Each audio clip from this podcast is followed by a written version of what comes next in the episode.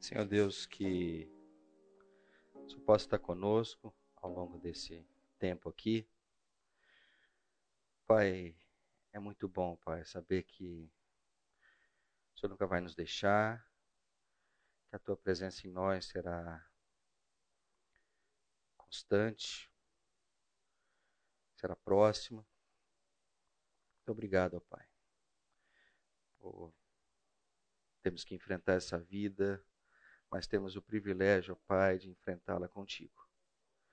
Seja com cada um de nós, seja ao longo desse estudo, seja ao longo dessa semana. É a nossa oração em nome do teu Filho amado, Jesus Cristo. Amém. Amém. Então vamos lá. É... Ah, quer dizer, quase vamos lá, né? Agora vamos lá.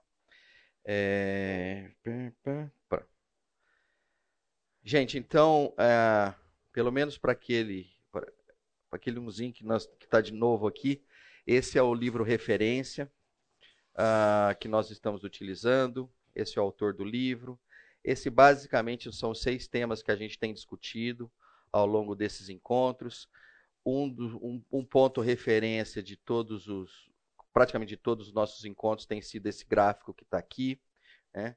Então, esse gráfico ele apresenta de uma forma é, que para nós é didática, é elucidativa, né? que ao longo da vida a gente vai conhecer pessoas, a gente vai estar sobre a influência de pessoas, ou a gente vai estar influenciando pessoas num contexto de exercer autoridade e ao mesmo tempo aceitar a vulnerabilidade.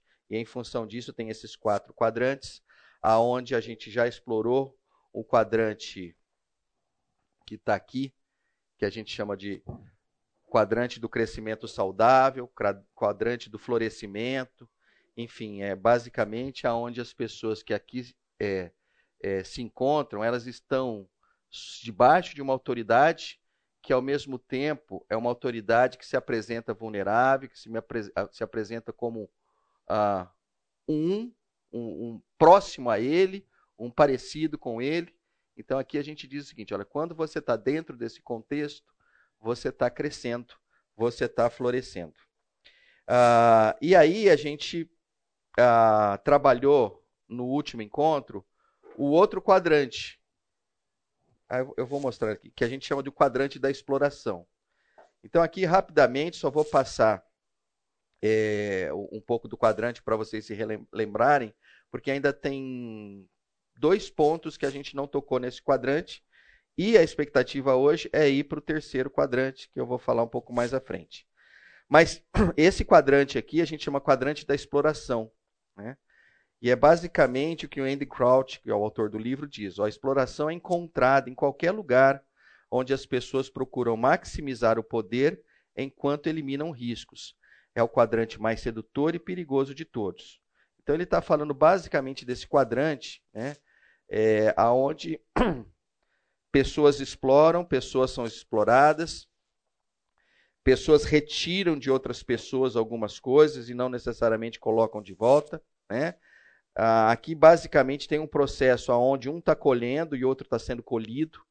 Ah, e nesse quadrante aqui, ah, uma das coisas que se manifesta é por que, que várias pessoas vão para esse quadrante. Né?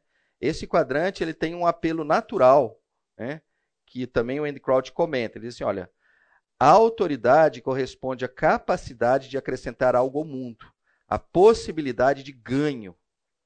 A vulnerabilidade corresponde à possibilidade de perda. Em nossas escolhas diárias, conscientes e inconscientes, a possibilidade de perda conta muito mais do que a possibilidade de ganho. É por isso que muitos acabam se movendo para a esquerda, para longe da vulnerabilidade. Então aqui a gente explorou alguns contextos o seguinte, olha, você diante de um risco, muitas vezes você quer evitar aquele risco, né? ou evitar o risco de alguém. Então se você quer evitar o risco de alguém, muitas vezes você não permite esse alguém fazer algo. E dentro desse contexto você começa a ter posições autoritárias. Então isso vale desde o isso, na verdade, tem, tem, tem uma série de, de matizes. Né? Eu vou colocar alguns aqui, Ah, e, e, gente, entenda assim: é, eu não conheço vocês com profundidade para dizer que é o caso de vocês. Então, às vezes eu vou falar algo que você fala assim, nossa, ele ele disse que sou eu, mas ele não entendeu, porque eu faço assim. Eu não vou entrar nesse detalhe, só vou dizer que algumas coisas acontecem né, com algumas pessoas dessa forma. Se, se são vocês, se não são vocês, não sou eu que vou dizer. Né? Mas eu vou pegar alguns exemplos simples. Né? A, gente tá, a gente vê com, com muita a, a clareza pais cujos filhos estão terminando o ensino médio e eles dizem: Não, meu filho não vai sair de Campinas. Né? Eu não quero que o meu filho seja exposto à possibilidade de morar em outra cidade. Então, tem dentro, pode ter dentro do contexto aqui uma versão à perda. Eu não quero perder meu filho, ele sempre morou comigo, né? ele sempre esteve comigo. Né? Eu sempre alimentei, eu sempre coloquei ele para dormir. Né? Eu, agora, você está dizendo que ele vai morar num outro lugar? Né? Então, muitas vezes, a aversão à perda vai fazer com que os pais né, se portem de uma forma autoritária e não permitam que os filhos vão estudar fora. Vamos avançar um pouco mais. Né? Ah, dali a pouco, quer dizer, vamos avançar, não, vamos retroceder. Né? Seus filhos ainda não estão no momento ainda de, de escolher estudar fora. Né? Seus filhos ainda são muito novos e você olha e fala assim: poxa vida, é, as escolas, seja particulares, sejam públicas, é, estão trabalhando com muita intensidade é, pautas que não são do meu interesse. E aí você olha e fala assim: o meu filho vai estudar em casa. Eu vou fazer homeschooling com o meu filho. E aí você vê que tem a mesma conotação, né? Eu não quero perdê-lo para a escola, para os professores, para aquele contexto ali, muitas vezes é hostil e tal, né? Então, de certa forma, eu vou ficar com eles em casa. Né? Então, a versão à perda é algo muito comum. Né? Eu citei dois casos, mas vocês podem olhar para N, N, N casos e tal. Sempre que você despa é, é, se, se é, alguma coisa se apresenta e tem um certo risco né, de uma perda, a tendência maior é você não ir. Né? Porque ela, a, a a aversão à perda é maior do que o desejo de, do ganho, digamos assim.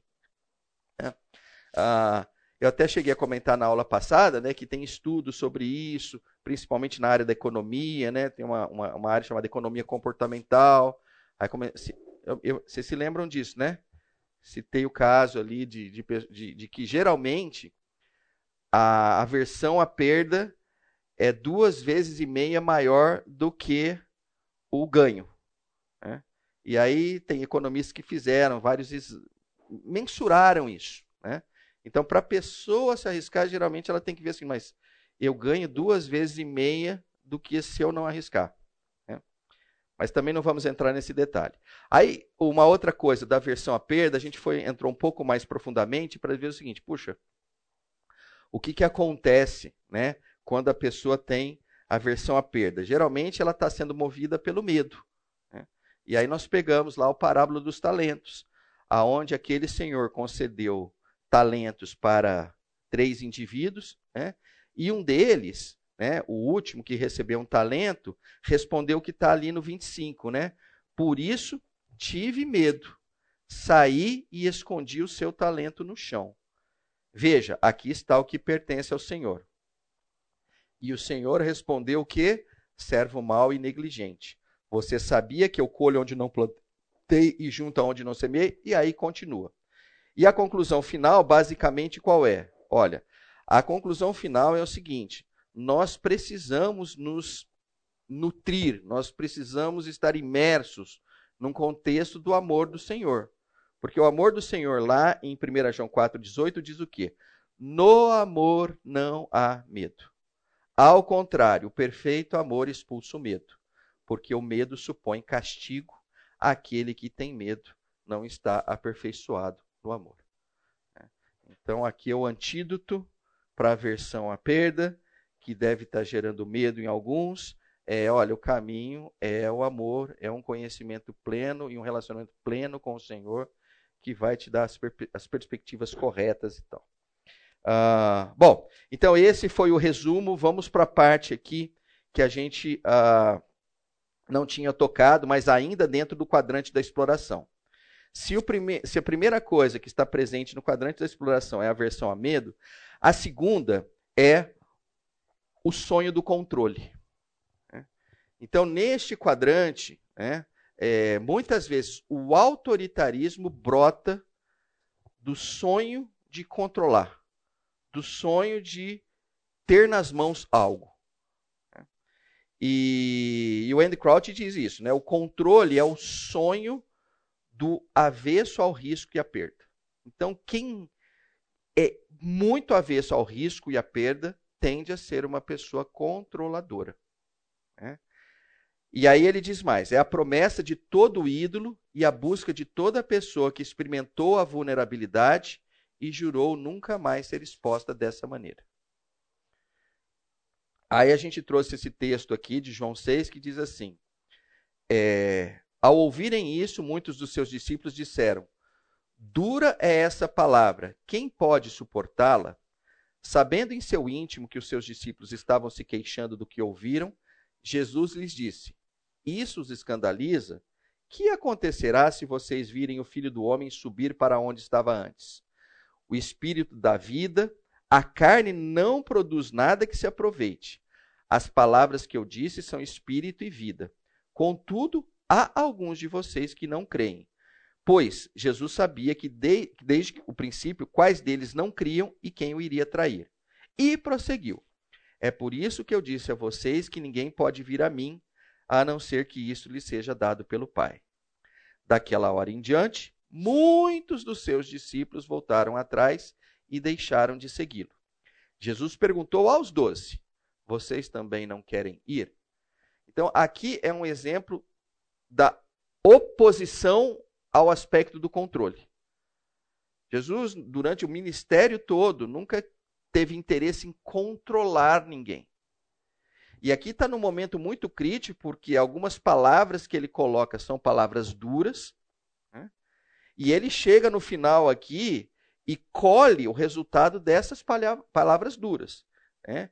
que estão presentes no 66 e no 67. Daquela hora em diante, muitos dos seus discípulos voltaram atrás e deixaram de segui-lo. Hoje em dia a gente dizia que, diria que o quê? Que o Senhor foi cancelado. Né? Aqui é um caso típico de que o Senhor foi cancelado. Né? Aqui é um caso típico de que o Senhor olhou ali para o Instagram dele né? E começou a ver aquele número ali de seguidores então vamos lá, então voltando ao contexto, né? Aqui é aquilo que eu estava comentando. Aqui é o momento onde o Senhor está sendo cancelado. Né? E, e, assim, o 67, quando ele diz assim, Jesus perguntou aos 12, vocês também não querem ir? Aqui, se a gente fosse olhar para hoje, é um direct. Né? Ele pegou lá os 12 que estavam próximos a ele e mandou um direct para os 12 lá. Falou assim, olha, fica à vontade também, se vocês querem vazar, podem vazar. Né? E isso é muito interessante, porque é, é uma marca do ministério do Senhor Jesus Cristo. Eu não prendo ninguém. Ninguém fica aqui obrigado a ficar. Ao mesmo tempo, ele também está dizendo o seguinte: olha, as palavras que eu vou dizer, em algum momento, alguns momentos, ela pode ser dura, mas eu não vou deixar de dizer essas palavras se vocês precisarem ouvir essas palavras. Agora, o efeito delas, né, eu não tenho controle. Alguns ficam, alguns não ficam. Né? Então, aqui é só para fazer o anteposto a isso. Né? O, o, o, o, o antagonizar com aquele contexto de o seguinte: olha, naquele quadrante da exploração é o quadrante onde há o controle. Né? E aí vale para um contexto de paz definitivamente vale. Pais autoritários estão constantemente buscando o controle dos filhos. Né? Mas vale para o contexto de chefe? Vale. Vocês já devem ter sido chefes né, que fazem o famoso microgestão, não fazem? Né? A única coisa que você tem certeza é que sempre vai ter um, alguma coisa fungando aqui. E você não precisa olhar para trás, é o chefe. Né? É, então, tem chefes que entendeu? não te dão liberdade para você atuar, estão querendo né, o quê? Controle. Isso é algo comum. E aí vale para todas e outras é, é, é, relacionamentos. Vale até para o contexto de pastor e com o seu rebanho. Né? Será que vamos?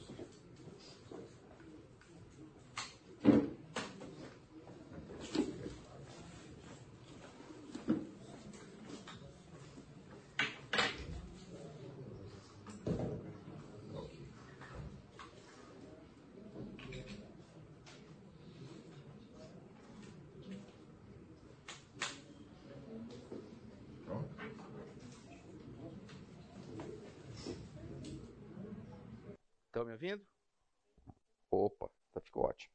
Obrigado. Viu? É... Então, perfeito. Né? Ah, vamos ver um terceiro ponto que, de certa forma, de certa forma não, está tá definitivamente ligado. Né?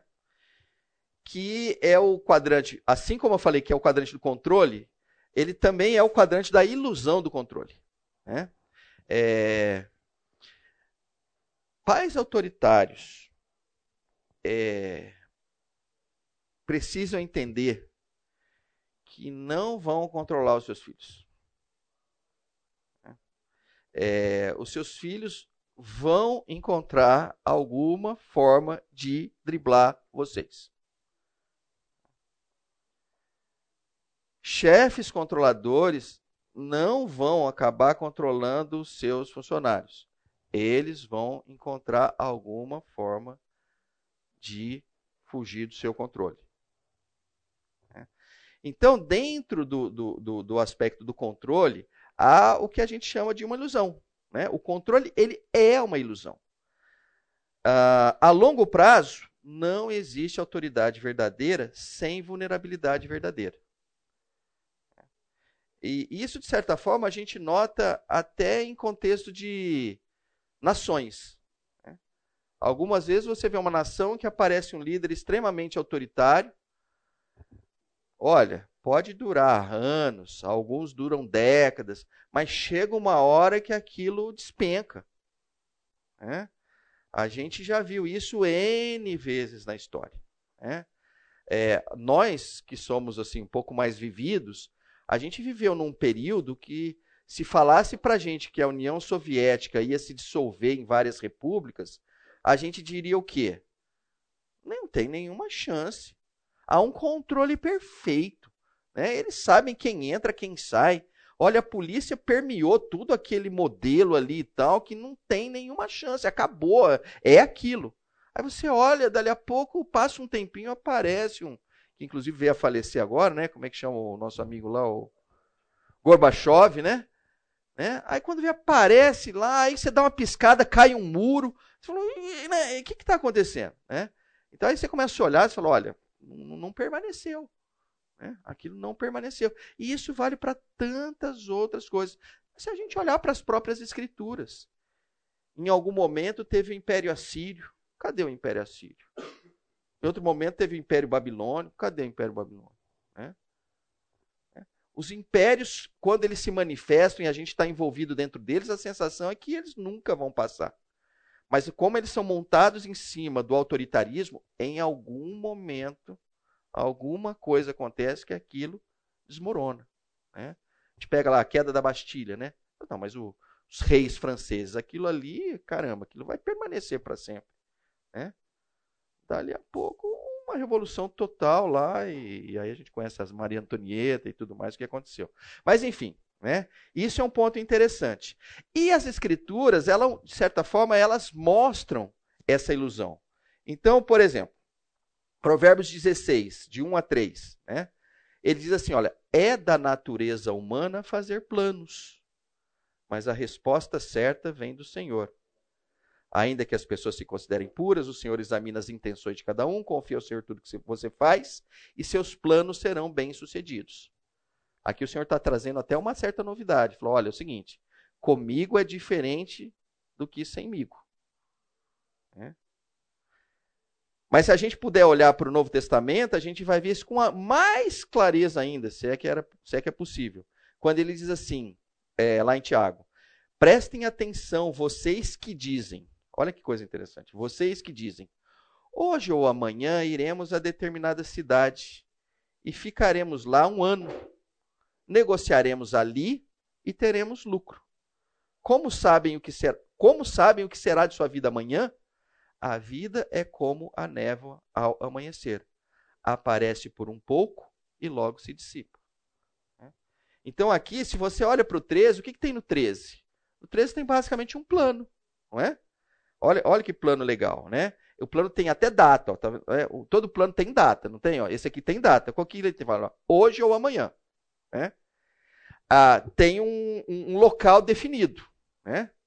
determinada cidade tem um período que eles vão ficar. Então, quem gosta de gestão de projetos, eu tenho uma gestãozinha de projeto aqui, isso num versículo só. Né? Olha, nós vamos ficar lá um ano. Né? O que vocês vão fazer ali? Ó, nós vamos negociar ali. Qual que é a KPI principal? Lucro. Está né? um plano, está um plano totalmente definido aqui, em um versículo. Né? Aí vem esse pessoal aí que quer dar aula, curso de gestão de projetos e tal. Eu falei, poxa, começa pelo 13 que você já pulou as etapas aí. Né? Agora, o que aparece no 14? Né? O 14, a sensação que dá é que ele fala assim, tolinhos. Não é? Nessa, é nessa né? Fala assim, sabe nada. Não sabe nada, você não está entendendo nada. Olha, a vida é como a névoa ao amanhecer. Aparece por um pouco e logo se dissipa. Eu não sei quantos de vocês gostam de acordar cedo, ou já não conseguem mais dormir, acabam acordando cedo mesmo sem querer, e vai dar um pulo lá fora para dar uma olhada no quintal e tal. E nesse período, inclusive, que a gente está aqui, você vê uma névoa assim, você fala assim, nossa, o dia hoje, né? Cara, isso é, é mais ou menos é lá pelas 5 e meia, 6 da manhã. Cara 10, 7 horas e tal. Mas cadê a névoa que estava aqui? Né? E é basicamente isso, né? É, é, o contexto do controle é uma ilusão. É uma ilusão. Nós precisamos entender isso para deixarmos né, de buscar com tanta intensidade esse controle. Seja o controle dos nossos filhos, seja o controle dos nossos subordinados, seja o controle do, dos nossos vizinhos, seja, enfim, qualquer tipo de controle. Uh, vamos lá.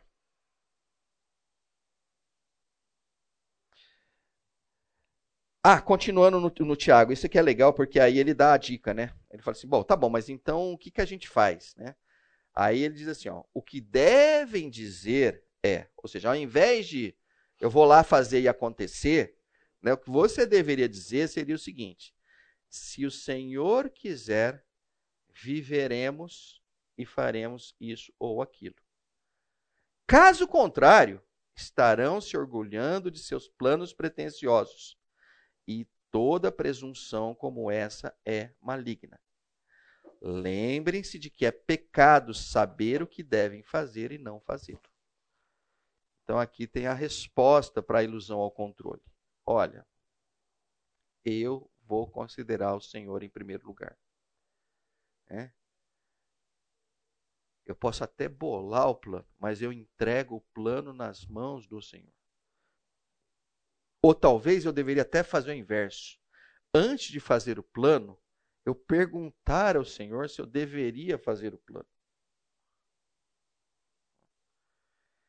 É, teve um, um, um, período da minha vida que, que, que eu pude acompanhar planejamento numa, numa igreja que, que eu achei interessante o modelo dela. O modelo dela é o seguinte: olha, nós não vamos para planejamento. Nós vamos passar por um período de oração e jejum, sem planejar absolutamente nada, com a expectativa só de fazer o seguinte: ó. Senhor, nós estamos paradinho aqui, fala para nós aí qual que é o teu plano. Né? Então era meio engraçado porque dava uma certa Sempre que você para e não fala nada, dá um constrangimento horroroso e parece que você está perdendo tempo. Não, não, vocês não sentem isso? Né? Mas, é, mas a igreja fica assim, ó. E aí? Falou o quê? Sei lá. Então vamos ler a Bíblia. Vamos... Mas eu acho, achei muito legal, porque assim, olha, peraí. A, a ideia era, o Senhor deve ter um plano para nós. Então, antes da gente começar a fazer o nosso, que tal a gente parar para ouvir o dele? É? Não vou dar detalhes, mas depois esse negócio não funcionou, mas aí foi outra história. Mas, mas assim, eu achei legal, eu achei legal, é porque não é tão simples assim, né? Mas eu achei legal, eu achei, falei assim, cara, tá certo esse negócio, né? A melhor coisa do mundo é pega o plano que já está pronto na cabeça do Senhor e faz ele. Não tem que planejar nada, né? Mas é, qualquer dia eu explico para vocês por que não deu certo. Mas eu achei a ideia boa, eu continuo achando essa ideia muito interessante. Né? A execução que ela é um pouco mais complicada. Né?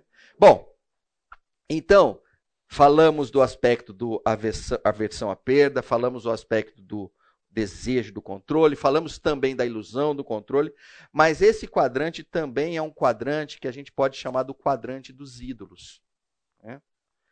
É, basicamente, por que, que ele é o quadrante dos ídolos? Porque geralmente os ídolos são algo, alguém ou algo com autoridade, mas que de alguma forma não se apresenta como ele realmente é. Ou seja, ele não se deixa ser transparente. Em outras palavras, eu vou dizer para vocês o seguinte: o que seria o oposto a isso? Né? O oposto a isso seria. Aí você vai ver que você fala assim, nossa, mas aí não é um ídolo, né? Então, por exemplo, quando o ídolo mostra a sua fraqueza, isso é o ideal. Mas para ser ídolo, não pode apresentar a sua fraqueza. Ídolo tem que estar forte sempre. Eu não sei se vocês é, se recordam. Vamos lá, vocês vão ter que se recordar de duas coisas aqui. Primeiro, vocês vão ter que recordar de uma missionária que viveu entre nós. Um, quando eu digo entre nós, assim, como igreja brasileira. Né? Eu nem sei se ela é viva ou se ela não é viva. Né? Mas o nome dela era Valnice Milhomens. Né? E, e ela teve um momento assim de muito representatividade na nossa igreja aqui. Todo mundo parava para ouvi-la, né? Então essa é o que eu queria que vocês lembrassem, essa Valnice Milhões. Hoje ela seria quem? Seria um Ah, não vou falar quem é hoje, não dá problema aqui. É, então vamos pegar alguém que que já foi. Quer dizer, eu não sei se ela veio a falecer, mas enfim, ela sumiu. Alguém sabe do paradeiro da Valnice Milhomens? Oi? ela está viva. Mas ela, ela foi cancelada de alguma forma, né? Ela, tá, sumiu um pouco, saiu um pouco do. Mas enfim. Ali eu estou me lembrando. É, por que eu estou me lembrando dela? Estou me lembrando dela porque eu estou me lembrando de uma pregação do Fernando. Né? Quando, por razões não muito claras, o Fernando ficou sabendo né, é, que ela tinha sido hospitalizada e estava com um problema de saúde muito sério mas ela deu entrada no hospital com outro nome. E aí eu me lembro da pregação do Fernando. Falou: olha que coisa interessante, né? Ela basicamente, né? Se ela se. Porque, como ela falava, inclusive, muito de curas e ninguém vai ficar doente, tá? como é que iria ficar a imagem dela presente num hospital? Não funcionaria esse negócio. Né?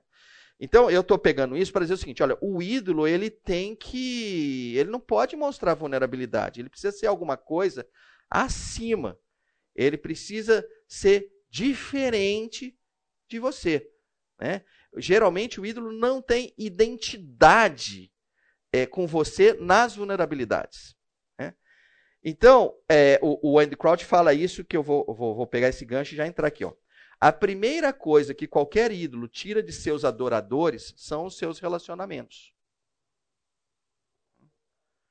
Ídolos não gostam de relacionamentos. Né? Relacionamentos são perigosos porque pessoas falam que vem na cabeça. Isso, de certa forma, pode dar problema. Né? Pode se perder um controle. Né? E um outro ponto interessante é: os ídolos não sabem e não se importam com a troca de autoridade e vulnerabilidade que acontece no contexto do amor. E os poderes demoníacos que se escondem atrás deles e nos atraem para eles e desprezam o amor.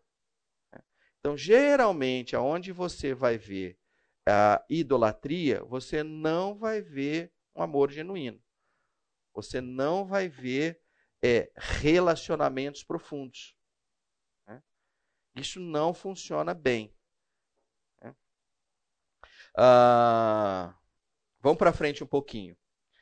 Ah, Jeremias 25 e depois Salmo 106, eu vou colocar duas coisas que me chamaram muita atenção e que, e, e que assim, eu fiquei muito pensativo aqui.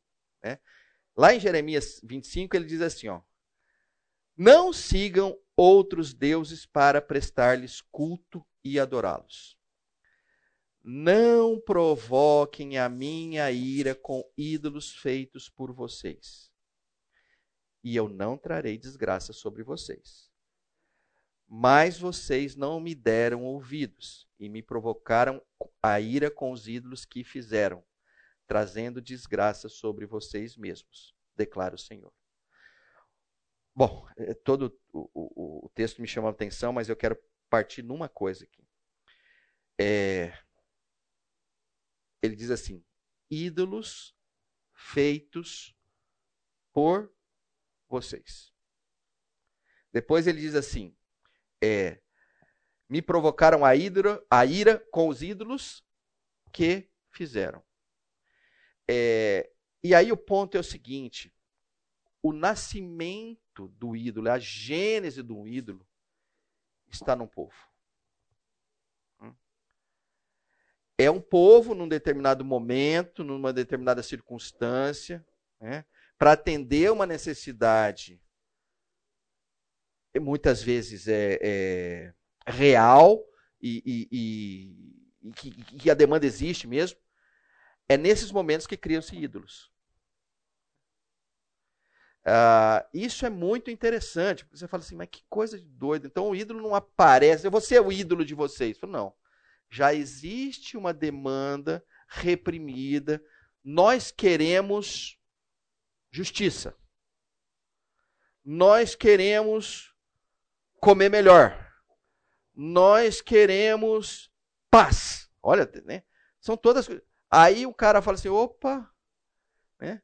ele entende aquele demanda e ele se materializa naquele ídolo. Mas ele não criou. Né? Aquilo já tinha sido. Ele basicamente o valor dele é que ele identificou. E quando eu falo ele, esse ele pode ser algo ou alguém. Então, por exemplo, se a gente olha lá para o contexto do bezerro de ouro, né?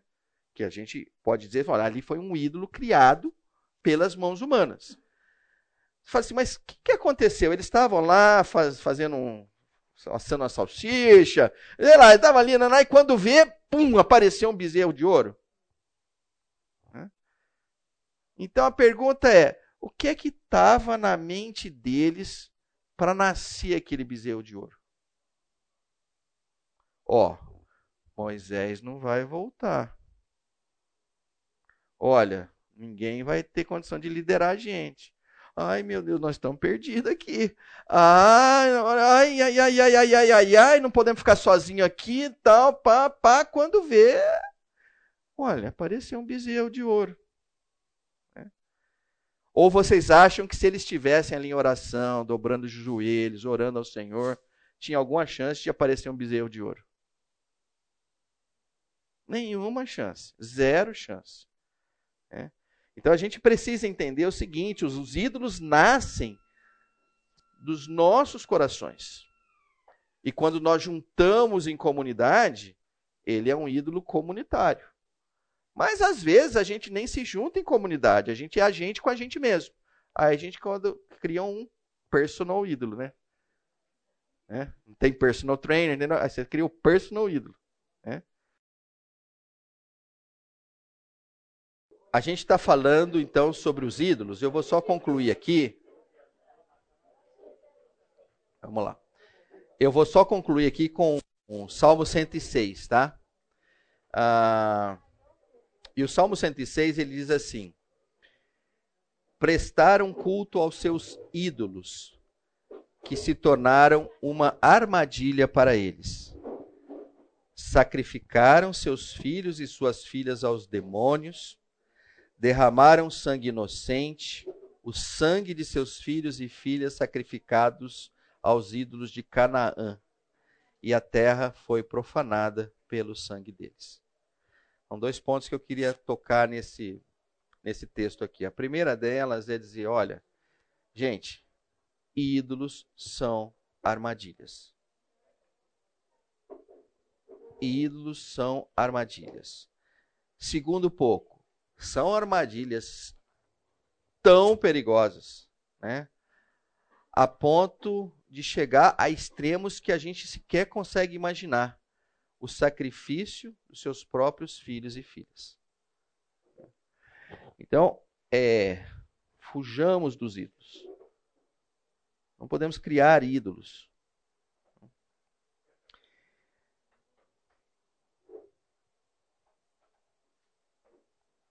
E aí, Jonas 2 também, queria falar um pouquinho sobre isso, né? É, que na verdade já, o, o Andy Crouch já tinha comentado, quando ele fala que, olha, uh, os ídolos desprezam relacionamentos. Né? Dentro desse contexto, em Jonas 2,8, o que acontece ali? Ó? Aqueles que acreditam em ídolos inúteis desprezam a misericórdia.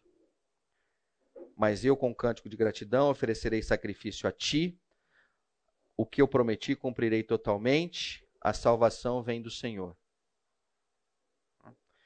É, quando Jonas admite isso, né, que é o final da oração dele, num lugar inusitado, né, dentro do peixe, né, é, é, parece que o Senhor fala assim: agora você, perdão do trocadilho, agora você pescou o que eu queria dizer para você. Né? E no 10 ele diz assim: E o Senhor deu ordens ao peixe, e ele vomitou Jonas em terra firme. É. Eu queria trazer esse texto para dizer o seguinte: olha, na medida que a gente se livra de ídolos, é como se a gente realmente tivesse dentro da barriga de um peixe, o Senhor cospe a gente para fora, né? A gente se torna livre na medida que a gente não cultive ídolos. E aqui eu queria fazer observações finais dessa parte aqui, falando sobre é, idolatria, que está lá em 1 João 5.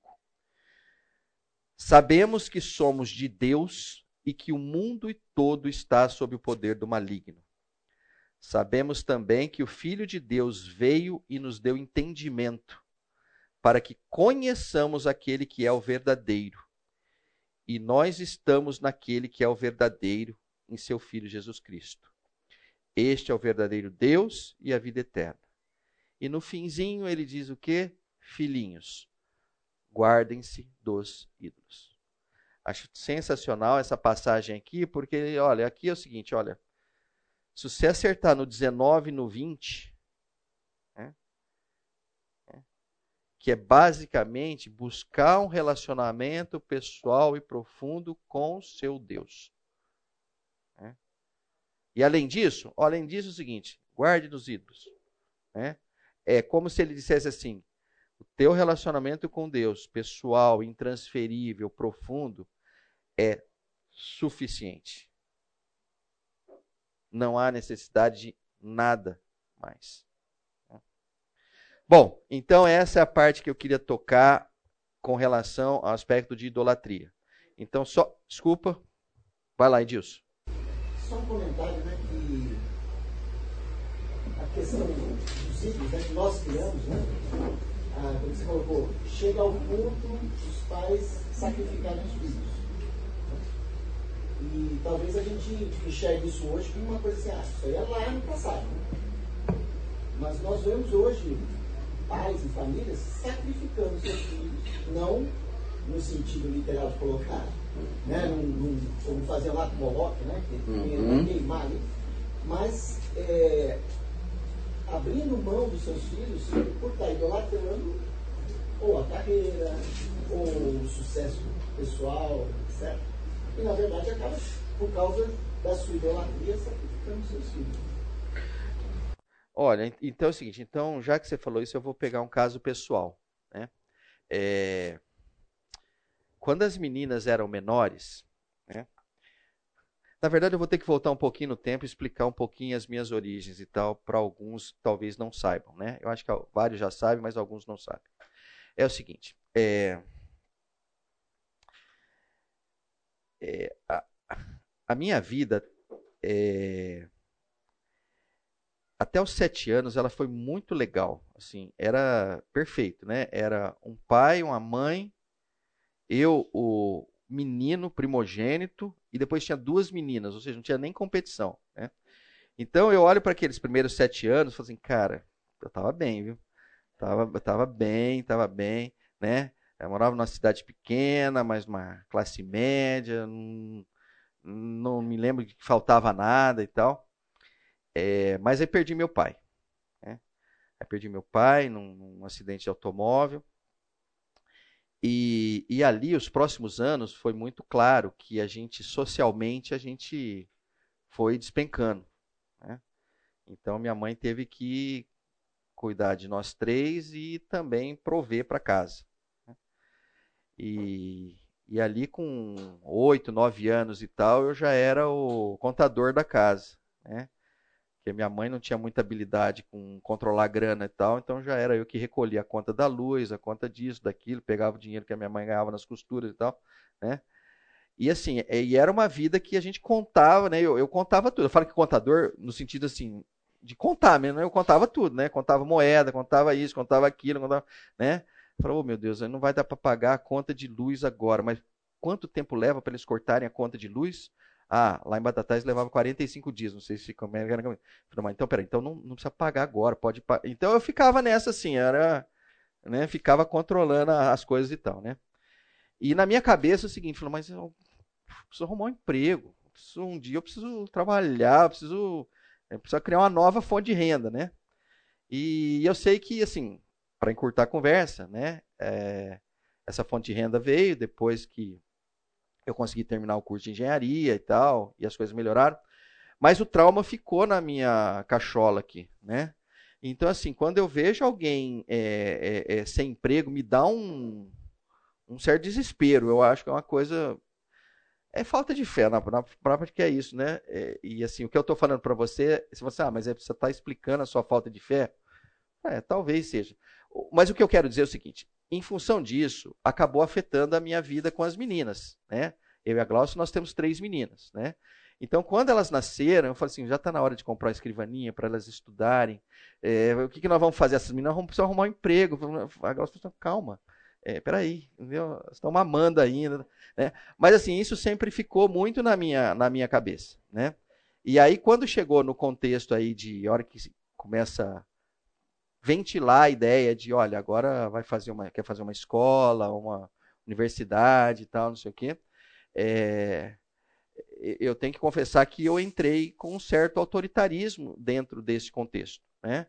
Porque a ideia é o seguinte: Ai, não, mais sofrimento daquele eu não queria que as minhas filhas passassem, né? E a Gláucia teve um trabalho muito importante, né, de chegar e falar assim, opa, peraí, né? A tua experiência não pode ser uma referência para que você tenha um certo autoritarismo sobre as meninas. Ela falou isso muitas vezes. É, e aí é aquele negócio complicado. Quando o negócio está dentro do teu coração, né, e aquilo está marcado pelas lembranças, né, às vezes uma vez fal falando não resolve. Às vezes tem que falar de manhã, à tarde, à noite, madrugada, acordar e tal. É, tem, tem um processo dentro disso aí. Né? É uma coisa.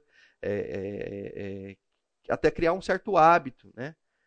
na verdade, eu nem sei se cria esse hábito, enfim, aí, mas eu não sou psicólogo, não vou entrar nesses detalhes aí.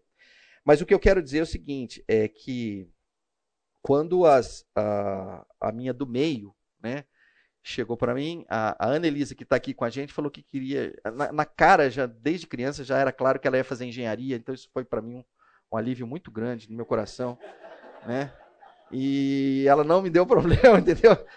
Então eu falei, ai, Senhor, muito obrigado, isso é fantástico, né? É, e vocês já notaram que eu não queria que ela fosse rica, eu não queria que ela passasse o que eu passei, né? Engenheiro, geralmente hoje em dia não fica mais rico, né? Mas resolve-se, então isso já também já era sucesso total. É, mas aí a minha do meio, né? Ela fala muito, se expressa, cheia de ideias mirabolantes e tal. Aí ela chegou e falou assim: pai, então, eu queria fazer ciências sociais. Falei, caramba. Bom, aí eu fiquei pensando assim, bom, ela pode virar presidente da República, tipo Fernando Henrique Cardoso, né? Mas ela pode virar o que a maioria dos cientistas sociais viram, né? Geralmente é, olha, o que, que tem para fazer aí eu faço, eu sou cientista social, né? E, e aí eu confesso que ali me deu um certo desejo absurdo de falar assim, você tira isso da sua cabeça, né? É, você não vai ser cientista social, não mexe com esse negócio. Esse povo aí não ganha dinheiro, esse povo é. Nossa, eu vou ter que sustentar, vai ser complicado esse negócio aqui. Né? Enfim, vai passando todo aquele filme do passado, né? vai voltando. Bom, para que estão interessados nisso, né? Eu falei, bom, o que é parecido com ciências sociais? Bom, ciências econômicas, né? Aí eu me lembro que eu peguei a, a Giovana, né? Teve aquela Portas Abertas, né? E na verdade eu também tinha muito receio de fazer ciências econômicas na Unicamp também, não achava, enfim. Mas aí é outro assunto. Aí eu levei ela em Piracicaba e tal. Aí quando ela falou assim, pai, é isso. Eu vou querer fazer economia com ênfase no agronegócio. Eu falei assim, ai minha filha, são duas alegrias que eu tenho aqui, né? A primeira é que é economia e a outra, se tem alguma coisa que dá certo nesse Brasil, é o agronegócio. Olha, vamos acertar, né? Mas assim, tô, brincando com essas coisas, mas só para dizer o seguinte, né? Em cada um dos pais tem uma semente de autoritarismo, né? E de certa forma tem uma, um desejo de projetar é, a nossa vida em cima dos nossos filhos, né? Então, se eu estou falando isso de certa forma descontraída, o que eu vou dizer para você é o seguinte, né?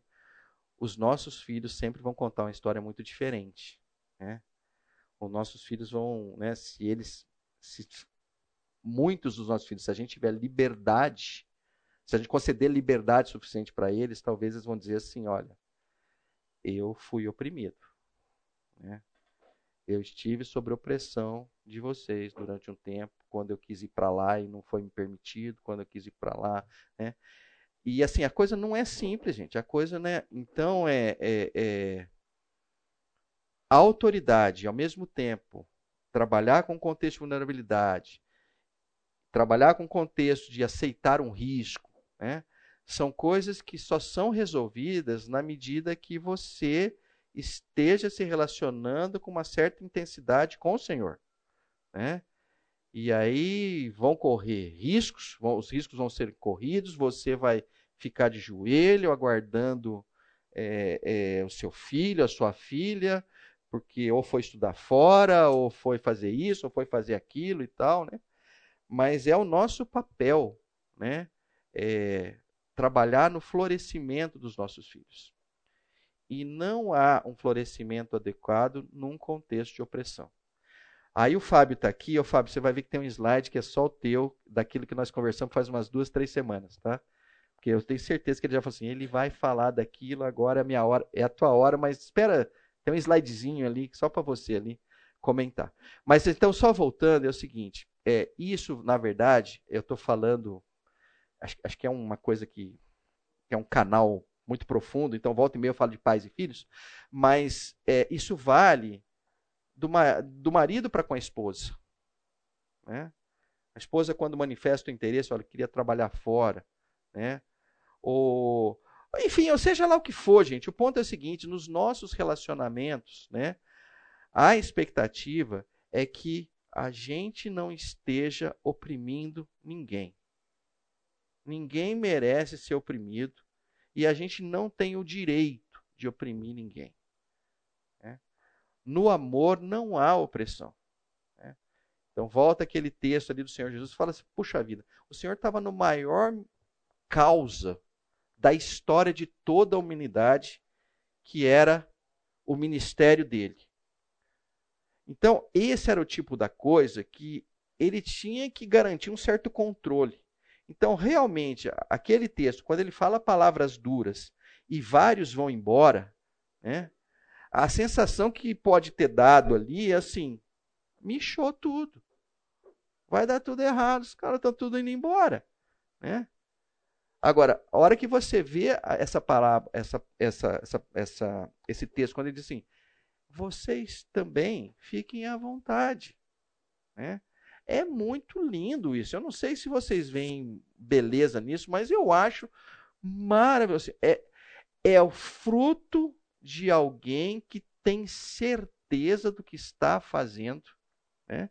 e que não vai abrir mão simplesmente porque um ou outro não vai acompanhar ou não vai vir. Né? Mas o que ele quer, ao mesmo tempo, é o seguinte: eu quero que vocês venham, mas vocês vão precisar vir de livre e espontânea vontade. E vocês vão ficar de livre e espontânea vontade. Né?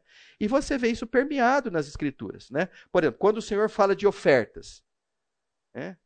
o que, que ele fala de ofertas? Que é legal o quê? Como você fazer oferta? Na base do, ah, tem que ofertar a oferta lá. Ele não diz isso. Como é que ele gosta da oferta? Espontânea, genuína, de coração. Né? Mas enfim, já. Edilson, você me fez revelar algumas coisas que. É... Espero que vocês tenham entendido bem aí. Eu vou para o próximo agora, e essa é a, é a última parte, ainda no quadrante do sofrimento. Tá? É que no quadrante do, do sofrimento. Ai, pior que eu já comentei isso. É no quadrante do sofrimento é onde você vai encontrar refugiados, aonde você vai encontrar excluídos, é, refugiados, vamos chamar é, melhor do que excluídos, porque excluídos eu vou guardar essa palavra para outras coisas. Né? Ah, e aí, então, só dando continuidade àquilo que eu já estava falando para chegar no slide do Fábio. Né? É, Êxodo 23, Levítico 19, né? passagens trabalhando um contexto de não à opressão. Então ali é dito no Êxodo 23, 9: Não oprima o estrangeiro. Vocês sabem o que é ser estrangeiro, pois foram estrangeiros no Egito. Levítico 19, 13: Não oprimam nem roubem o seu próximo. Não retenham até amanhã do dia seguinte o pagamento de um diarista. E aí, continu... ah, ah, e aí, tá lá. Lembrar o que o Fábio falou, tá vendo lá? Ó? Então, o que é que o Fábio falou que eu acho que é extremamente interessante? Eu, eu cheguei a colocar, foi umas três aulas atrás, né, Fábio? É, que eu falei assim: olha, não há crescimento na opressão. É, é e o, Paulo, o, o Fábio, com muita a, a clareza, me disse assim: Pedro, há crescimento na opressão.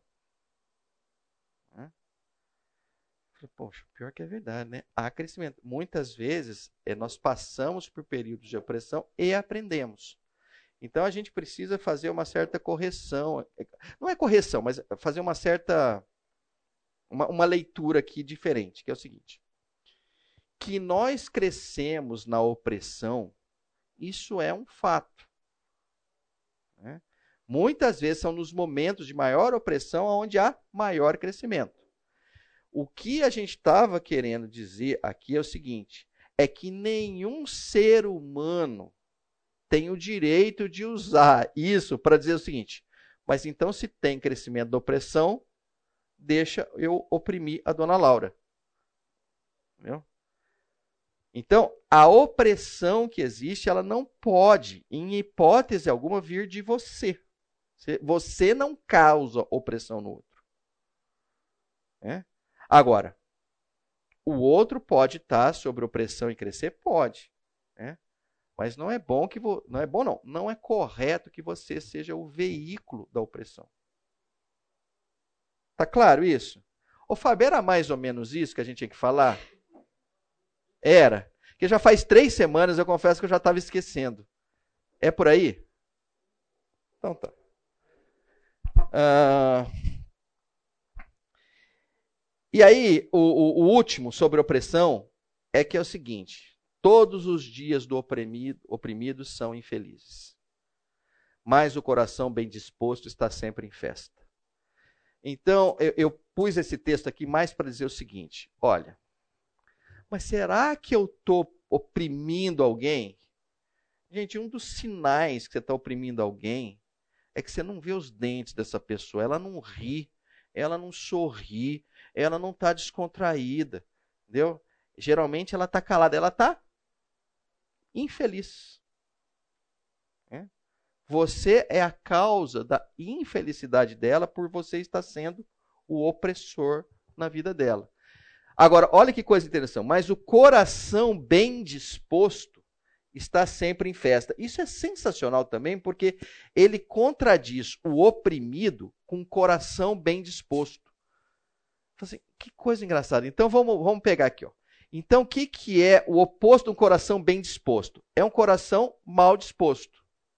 Né? O que acontece quando você oprime alguém para fazer algo? Ela faz aquilo de bom grado ou de mau grado?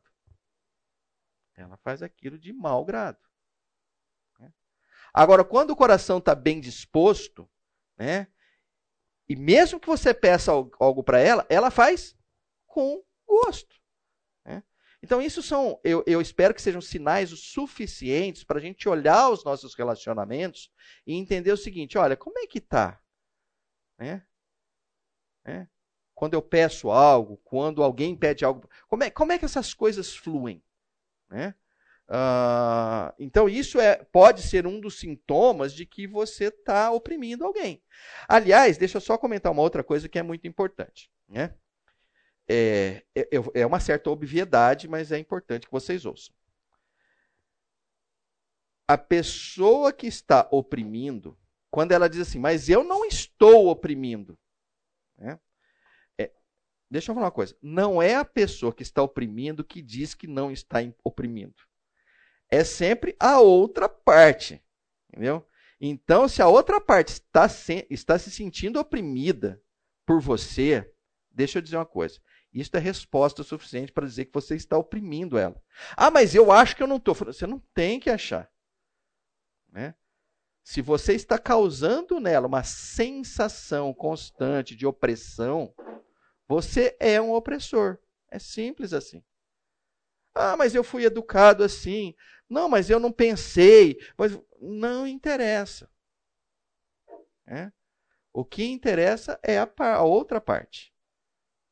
Se a outra parte está dizendo assim, não, não, tá, tá tudo sossegado, não estou vendo opressão nenhuma, até nem estou gostando do que você está me pedindo, não estou gostando do caminho que você está me dizendo, mas não estou vendo isso como uma opressão. Oh, legal, tá bom, então provavelmente não tem opressão. Mas isso, isso é muito importante. Né? O ponto de vista do, do opressor não é. Não é. Não, não, não toca.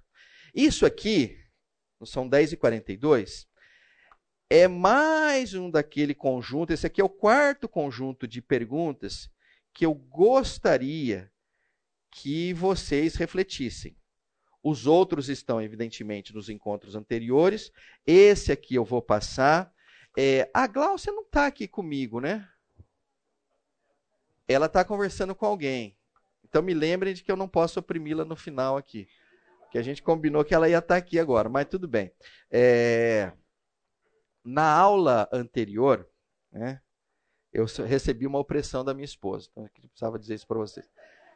Porque assim, é, eu estava, de certa forma, um pouco ansioso de que eu estava dando as perguntas e o professor que está aqui tem um cheiro de que a turma não está fazendo os exercícios. Então, na aula anterior, vocês viram que eu forcei vocês aí a ficar meio período fazendo o exercício, né? Aí a Glaucia chegou para mim e falou, Pedro, mas isso não se faz e tal, você... Aula, pô, nem teve aula e tal, não sei o que. Não, tudo bem, então eu não vou, eu não vou gastar esse tempo aqui para que forçar vocês a fazer. Mas eu quero então estimulá-los a isso, né? reflitam. E essa aqui é uma quarta reflexão que diz assim: ó, primeiro ponto, identifique alguém próximo que esteja oprimido. Né? E aí, é, eu fui por esse caminho aqui. Escreva uma carta com estes pontos. Escreva a sua história com ela, declare seu interesse em estar com ela nesse momento, dê a ela um caminho, uma esperança de um futuro melhor. Entregue a carta para ela e peça a ela que considere. Então, é um exercício simples, né? É, é, para que quem fizer comece a trabalhar um contexto de, olha, como é que eu lido com alguém que está sendo oprimido. Né? Então é lógico, o primeiro, o segundo, o terceiro é muito mais um contexto de, olha, eu quero te ajudar, né? Eventualmente eu tenho uma história, a gente tem uma história junto, eu não sou um, um qualquer um que caiu de paraquedas aqui, né? Tenho interesse em colaborar com você. Se você me permitir, a gente pode estar junto e ver esse caso especificamente, assim. Enfim, é mais um, um start, uma, um, uma iniciativa e tal. Passe isso para ela, de repente a pessoa vai falar assim, poxa vida, eu né, tô afim e tal. Aí você pega esses encontros, vai lá, dá uns Ctrl-C, Ctrl-V para começar e tal, e, e começa a trabalhar e tirar pessoas da, de, uma, de, uma, de uma opressão, é, seja ela pontual, seja ela crônica. Bom, uh, aqui, aqui é um, uma música, mas eu vou deixá-la para o final. O final que significa a aula final, não agora. E aqui a gente entra em, no terceiro quadrante. Tá? É, esse quadrante aqui. Esse quadrante a gente já tocou. Aliás, deixa eu comentar que é o seguinte: esse é um quadrante. Vou tentar explicar para vocês. Então, se esse aqui é do florescimento, né, o que a gente acabou de ver foi o quadrante do autoritarismo. Né? Então, lá, aversão à perda, controle e tudo mais. Mas o ponto é o seguinte, ó, esse quadrante ele está completamente ligado a esse quadrante. Para alguém ser autoritário, um pobre coitado tem que sofrer, entendeu? Então é, é, existe um parzinho aqui, né? Ninguém é autoritário se ninguém sofre. Tá? Então eu vou passar por algumas coisas aqui que você vai lembrar disso e várias coisas que eu toquei aqui, com certeza a gente já tocou aqui para cima, aqui para baixo. Tá? Ah, então vamos lá. Então, desse, dentro desse contexto do sofrimento, é, o Andy Crouch diz assim: ó, dos quatro quadrantes, o sofrimento é o que menos desejamos visitar. E, no entanto, é o único que posso ter certeza absoluta que cada leitor deste livro experimentou. Aí continuando. Onde quer que você atinja a maioridade, aqui eu traduzi para o português, eu devia ter pego o livro em português, então acho que não ficou tão bom, mas eu explico depois se for necessário. Onde quer que você atinja a maioridade, isso é no sentido assim, é, pode ser que alguns se tornem adultos mais cedo, outros adultos mais tarde, nesse contexto, tá? Né? Você, tem aquela sacada e fala, nossa, cresci, já sou gente grande. Maturidade, é, maturidade é melhor, eu acho que é isso aí, traduzi errado, Edilson. Onde quer que você atinja maturidade, pronto, Edilson matou. O sofrimento entrará em sua vida mais cedo do que você esperava, na forma de riscos que você não pode gerenciar e dores que você não pode evitar. É um quarto sem saída. Aqui basicamente é a leitura do seguinte: o sofrimento é algo universal e que todos nós, sem exceção, compartilhamos. Com sabores diferentes, intensidades diferentes, em momentos diferentes, em circunstâncias diferentes. Né? Mas em todos eles a gente pode dizer assim: há sofrimento. E isso não é surpresa. O Senhor Jesus já tinha dito isso para nós. Lá em João 16, 33, ele diz o quê? Eu disse essas coisas para que em mim vocês tenham paz. Neste mundo vocês terão aflições. Neste mundo vocês terão aflições. Contudo, tenham ânimo. Eu venci o mundo. Aqui eu vou ficar principalmente nesse contexto onde assim, olha, neste mundo vocês terão aflições. Isso é uma certeza. Né? Ninguém passará por este mundo sem sofrimento. Mas é bom que a gente entenda um pouquinho, quando ele diz a palavra aflições, do que é que ele está falando. Né? E aí tem um, uma parte mais embaixo ali que eu vou querer mostrar para vocês, que eu acho que é sensacional, mas vamos ficar por enquanto nessa parte de cima aqui.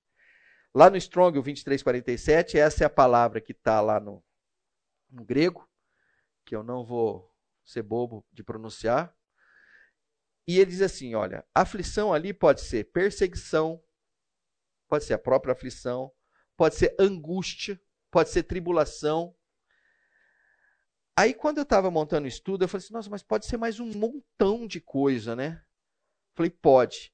Aí, olhando um pouquinho, olhando para lá, estuda de cá, de lá e tal, aí apareceu isso aqui que eu achei sensacional. Que ele, para mim, resume basicamente o que é aflição. Aí ele diz assim, é, propriamente, é pressão. O que contrai ou esfrega junto. Essa palavra é usada para um lugar estreito que embainha alguém. É, embainha no sentido. É um canto, né? É um canto. É o seguinte: nós estamos aqui conversando e aí, né? né é isso. O oprimido é essa expressão do oprimido, entendeu? Ele é botado no, no corner aqui e ele quer sair, mas não deixam ele sair. Né? Então, esse é o contexto. Né? Ah, usado por um lugar estreito que embainha alguém. Aí ele fala em tribulação, especialmente pressão interna, que faz com que alguém se sinta confinado, restrito, sem opções. Eu acho sensacional porque eu acho que pega o sentimento da gente. Né? gente Nossa, então é isso que é aflição, isso que é sofrimento. Né? É um lugar que eu não queria estar. É. E aí a figura que eu peguei foi mais ou menos essa aqui, né? É a gente ser essa laranja aqui e essa mão aqui espreme a gente. Né? E tira o suco da gente, tira a vida da gente. Né? Então, de alguma forma, todos nós já passamos por isso, estamos passando por isso, ou iremos ainda, ou iremos ainda passar por isso. Né? São 10h51. Vamos para frente. E aí, eu, eu gosto desse resumo dele também, quando ele diz assim: ó, em última análise, o sofrimento é vulnerabilidade sem autoridade é a última palavra de toda a vida humana, não importa quão privilegiada ou poderosa. Terminaremos nossos dias de uma forma ou de outra, radicalmente vulneráveis aos outros, apenas esperando que eles honrem nossa diminuição e partida com cuidado e dignidade. A autoridade que armazenamos cuidadosamente para nós mesmos evaporará, lenta ou rapidamente, ao longo de décadas ou durante um almoço qualquer. Então, quando, quando eu olho para esse texto, me vem alguns textos nas Escrituras. E um, e, e um deles é um contexto ali de Gênesis 48. Né? Ali você está pegando o finalzinho da vida de Jacó, de Israel. Eu não vou ler o do 8 ao 9, eu já vou direto nos 10, quando diz assim: Os olhos de Israel já estavam enfraquecidos por causa da idade avançada. E ele mal podia enxergar. Por isso José levou seus filhos para perto dele, e seu pai os beijou e os abraçou. E ainda ele diz: Israel disse a José: Nunca pensei que veria a sua face novamente. E agora Deus me concede ver também os seus filhos. Né? É impacto, essa, nossa, é, é uma emoção total. Isso aqui, olha, isso aqui, se fizer um filme, botar o finzinho disso aqui, bomba. Porque é muito tocante isso. Né? É, é alguém que tá, tá para ir embora. Né? Achei legal quando ele fala assim, ó. Seus olhos já estavam enfraquecidos. Uh, um outro que é sensacional é a conversa do Senhor Jesus com Pedro. Né? É, também vou direto para o 18. Né? Então aqui está uma conversa tensa, né? porque o Senhor está dizendo: olha, você vai cuidar das minhas ovelhas e tal. Fala isso três vezes. Ele relembra do contexto que ele traiu o Senhor três vezes, ou seja, o clima está pesado aqui. Né? E aí no 18 ele diz assim: digo a verdade quando você era mais jovem, vestia-se e ia para onde queria. Ou seja, olha, você era dono do seu próprio nariz. E aí ele continua: Mas quando for velho, estenderá as mãos a outra e estenderá as mãos e outra pessoa o vestirá e o levará para onde você não deseja ir. É, é interessante isso. Né? Aí, às vezes, é, o, o, que o Andy Crouch fala muito, fala, poxa, você guardou tanta autoridade, você quis ser tanta coisa, né? E aí chegou no final, olha, vão te vestir, provavelmente com uma roupa que você não queria pôr, e vão te levar, e aí sim, com certeza, para um lugar que você não queria ir. Você já não é mais dono do seu próprio nariz. Não é que você não manda mais em outros. Você não manda nem mesmo em você. E o Salmo 90, de uma forma mais genérica, aí não é exatamente Israel, nem Pedro, né, mas acho que fala para todos nós aqui, quando diz assim: os anos de nossa vida chegam a 70 ou a 80 para os que têm mais vigor. Entretanto, são anos difíceis e cheios de sofrimento, pois a vida passa depressa e nós voamos. É um poeta, né? Coisa, olha, poesia do melhor nível do mundo. Mas é muito interessante ele dizer o seguinte: olha, anos difíceis e cheios de sofrimento. Então, isso só para dizer o seguinte, gente: sofrimento faz parte das nossas vidas. Né? E no final, talvez tenhamos mais sofrimento ainda do que temos. Então, o que é importante? É importante entender o seguinte: tá bom, mas e aí, o que, que a gente faz com esse negócio? Chora? Aí vai ser na aula seguinte, eu não vou entrar nesse detalhe. Né? A aula seguinte, eu vou dizer uma coisa para vocês.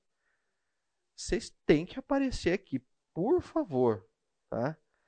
Vocês precisam, pelo menos, ó, você que veio só a primeira vez, você tem que aparecer na segunda. Senão você não vai aparecer mais em aula nenhuma. Fala, pô, a aula deprê, tudo para baixo e tal.